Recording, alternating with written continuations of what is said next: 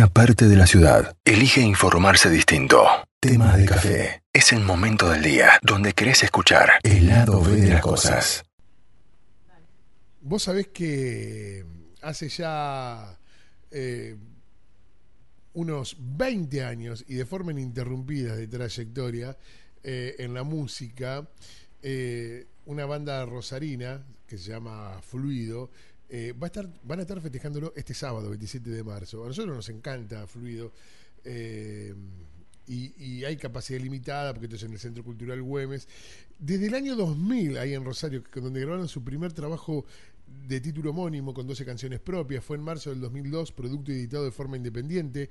Cuatro meses más tarde presentaron el videoclip de la, del corte de difusión Un año, un año más.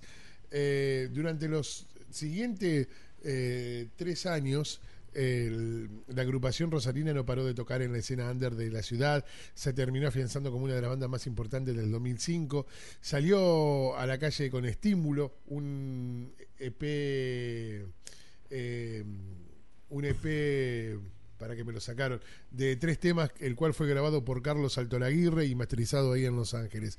Está en contacto con nosotros Lolo. ¿Cómo te va, Lolo? Bienvenido. ¿Qué tal? ¿Cómo andan? Bien, muy bien por acá, ¿cómo andan ustedes? Pero muy bien, muy bien. Bueno, gracias por atendernos. No, no, gracias a ustedes, un gusto. Bueno, el Fluido nace después de una época muy complicada para la Argentina, casi en un año donde tuvimos tres presidentes, donde salíamos, eh, donde un presidente se iba en helicóptero. Complicada la situación, ¿recordás aquellos inicios? Sí, la verdad que Fluido nació en un contexto bastante desfavorable, eso me gusta remarcarlo para para lo que tiene que ver con las nuevas generaciones y los proyectos que surgen en, en estos tiempos, en estos años eh, recientes, saber que, bueno, si nosotros pudimos gestarnos en un, en un contexto así y 20 años después eh, seguir tocando y seguir grabando y seguir estando con la gente que nos acompaña y haber podido crecer a pesar de todo lo que, lo que sucedía en ese momento y lo que fue sucediendo en algunos otros momentos también, bueno, eh, que se tome como para no bajar los brazos, pero sí, es verdad, eh, nos estamos en una época muy difícil de la, de la Argentina, pero bueno, que no nos, no nos bajó los brazos ni las ganas y le dimos para adelante. Eh, el, disco Estímulo eh, lo masterizaron en Los Ángeles, digamos, o sea, fue un paso muy fuerte ese. Sí, la verdad que la mayoría de nuestros discos fueron masterizados en Los Ángeles. Eh, siempre grabados acá en, realmente en Rosario, salvo Umbral que fue grabado también en Buenos Aires, en estudio en estudio humano y en otro también eh, muy importante, ya no recuerdo porque fueron a grabar las guitarras, me acuerdo yo no fui, yo grabé aquí en Rosario, pero bueno, más allá de lo que grabamos eh, generalmente con Carlos Altolaguirre eh, en, lo que era el estudio Blue Room, con el sello Blue Room, hoy lo que es el estudio Penny Line por el sello Blue Room, que fue la mayoría de nuestros discos, y Salvo Umbral que fue grabado allí en Capital Federal eh, eh, en partes, y, en órbita que fue grabado aquí en, en, en Fisher con el Estudio El Dorado. Eh, la mayoría de los trabajos fueron grabados, mezclados aquí, pero masterizados allí en, California por una persona, Justin, que es muy capa y que, siempre se copó con la banda. Y bueno, nos hacía, nos hacía, nos hacía unos precios que a nosotros nos, nos costaba un huevo pagar, pero que eran realmente muy accesibles en base al, trabajo profesional que podía hacernos eh, desde allá. ¿Cómo, ¿Cómo eran las decisiones con la banda, con esa plata que iban recaudando a través de los recitales y de la venta de los discos? Sí, sí, la banda siempre manejó una caja que tenía que ver con, el tema de los shows, eh, en aquel entonces con el tema de los discos, después todos saben que los discos ya no dejaron de ser un ingreso eh, para las bandas, pero bueno, en su momento eran los shows, eh, que tanto en Rosario como cuando salíamos de gira, eh, los discos que se vendían, el merchandising de, de lo que tiene que con, las remeras y todas esas cosas que, la gente siempre se vinculó bastante. Hoy por hoy ya no, no, no el tema del disco, pero lo que es tocar, eh, los que son los compositores a través de lo que podamos ahí y todo eso, bueno, eso genera una caja que la vamos administrando y a veces, bueno, podemos desde ahí también gestar algunas cosas, cuando, bueno, también en otros casos ha habido inversionistas de terceros que, han bancado salida de discos, etcétera. ¿Cuáles eran las influencias cuando nace Fluido? ¿Por, por, dónde andaban esas influencias musicales? Bueno, Fluido siempre fue una banda de rock, eh, si bien rock es una palabra muy grande, eh, somos una banda de formato rock, de batería, bajo, guitarra y voz. Y, en lo que tiene que ver con ese formato, eh, siempre fue una mezcla de, la música que escuchábamos de afuera con lo que era el rock nacional que nos representaba.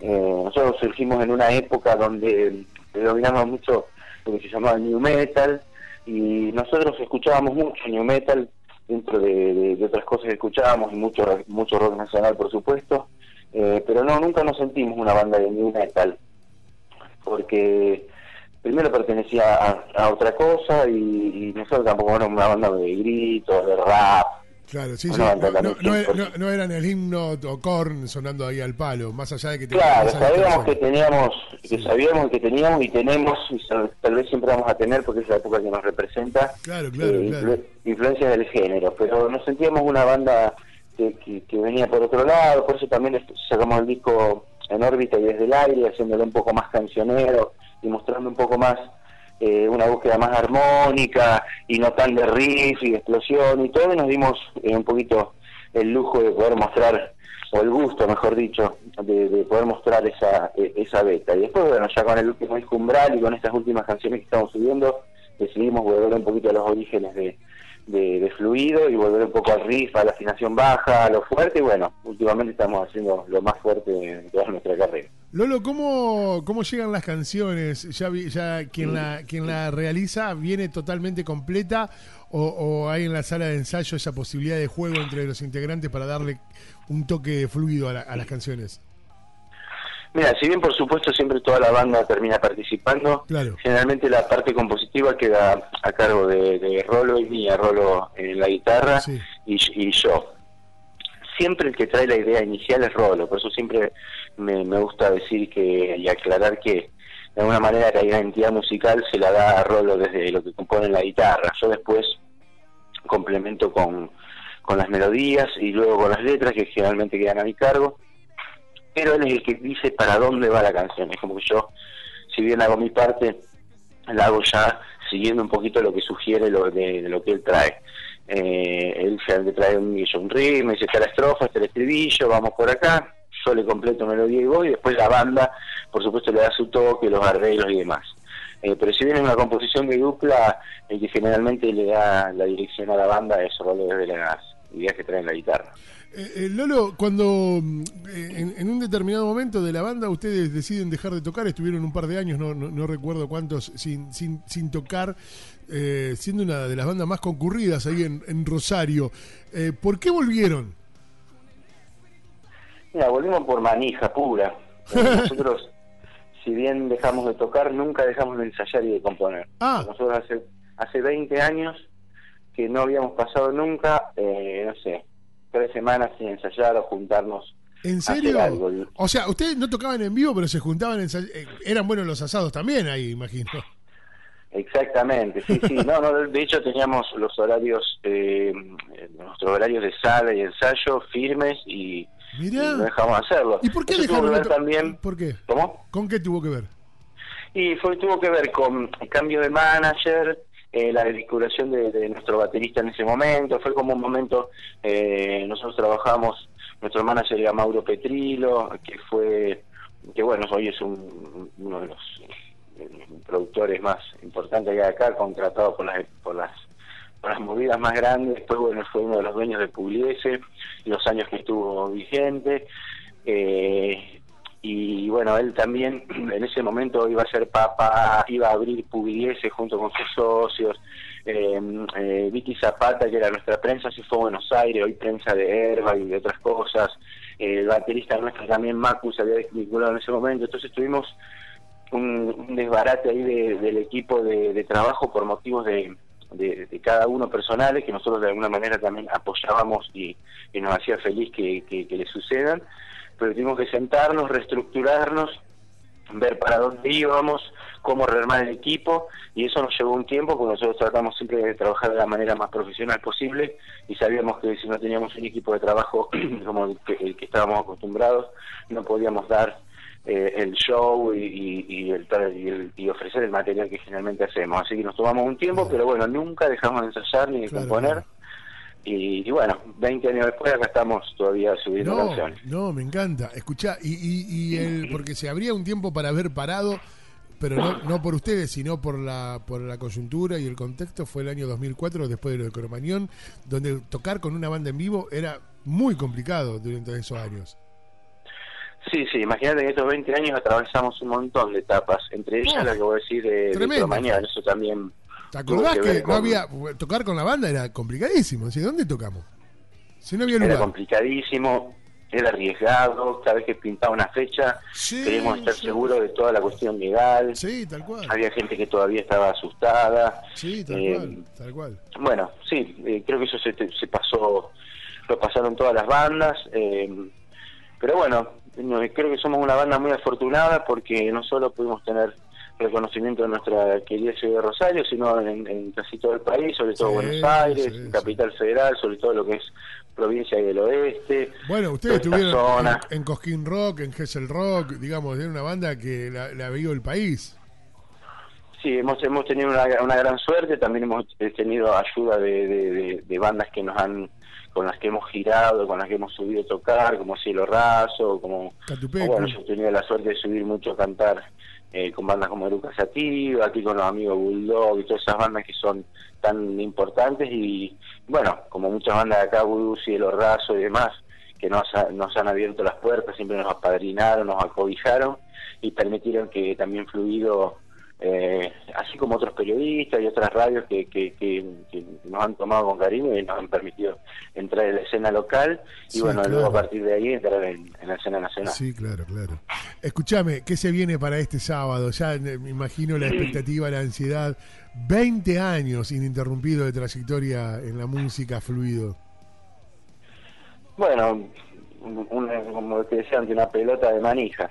Tenemos muchas ganas de de explotar todo eso. Nosotros, bueno, después de todo este año, este año que pasó, que bueno, ese fue el primer año donde estuvimos a lo mejor un par de meses sin ensayar, porque no lo podía, fue nuestra primera experiencia, pero así todo, por ejemplo, nunca dejamos de, de, trabajar canciones así enviándonos archivos y mostrándonos y después metiéndonos al estudio una jornada para grabar.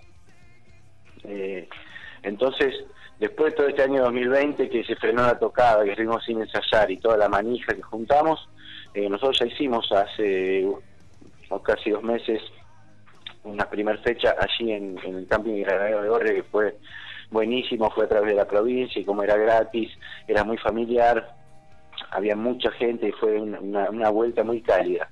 Pero este sábado es la vuelta a eh, las fluideras y los fluideros, que son los que extrañamos y es nuestro público y sabemos que son los que están también tan ansiosos como nosotros de, de, que haya un recital de fluido, en este caso en un contexto de festejo de 20 años. Así que para este sábado, eh, nada, una bola, una garrafa por explotar. Qué lindo, me encanta eso. Bueno, escuchen, las entradas están a la venta en entradasplay.com barra fluido. Entradas, entrada, perdón, entradaplay.com barra fluido. Ahí compran las entradas. Eh, quiero decirles que es capacidad limitada, que va a ser en, el Centro Cultural Güemes, en Ovidio Lagos y Güemes, ahí en Rosario, a las 22 horas, que es puntual, y que obviamente no vamos a poder escuchar, por lo, que no, no tuvimos la posibilidad de escuchar esta actita en vivo. Exactamente, fíjate que es nuestro último trabajo eh, subido. Eh, tenemos una canción ya por subir, pensábamos que a lo mejor podíamos llegar a subirla antes de este 27, pero no creo que lo hagamos, seguramente lo hagamos la semana próxima. Pero sí, y también remarcar que las entradas van a estar en Amadeus, ¿eh? en el modo online que vos decís, la puedes sacar eh, con tarjeta, pero sabemos que no todas las personas tienen ese medio, así que en Amadeus también todavía quedan entradas, quedan muy pocas, así que recomendamos a la gente que, que no la cuelgue si quiere ir y, se arrime antes de que se termine. Lolo, es un verdadero placer felicitar por estos 20 años y por supuesto nos encontramos este sábado en el Centro Cultural Güemes para disfrutar del buen rock de Fluido. Bueno, Carlos, muchas gracias. Muchas gracias a ustedes por, invitar a la gente a través del programa y bueno, un saludo a todos y lo esperamos el sábado. Abrazo gigante, viejo. Otro para ustedes. Chao, vida, hasta luego. Estas cosas pasan en tema de café.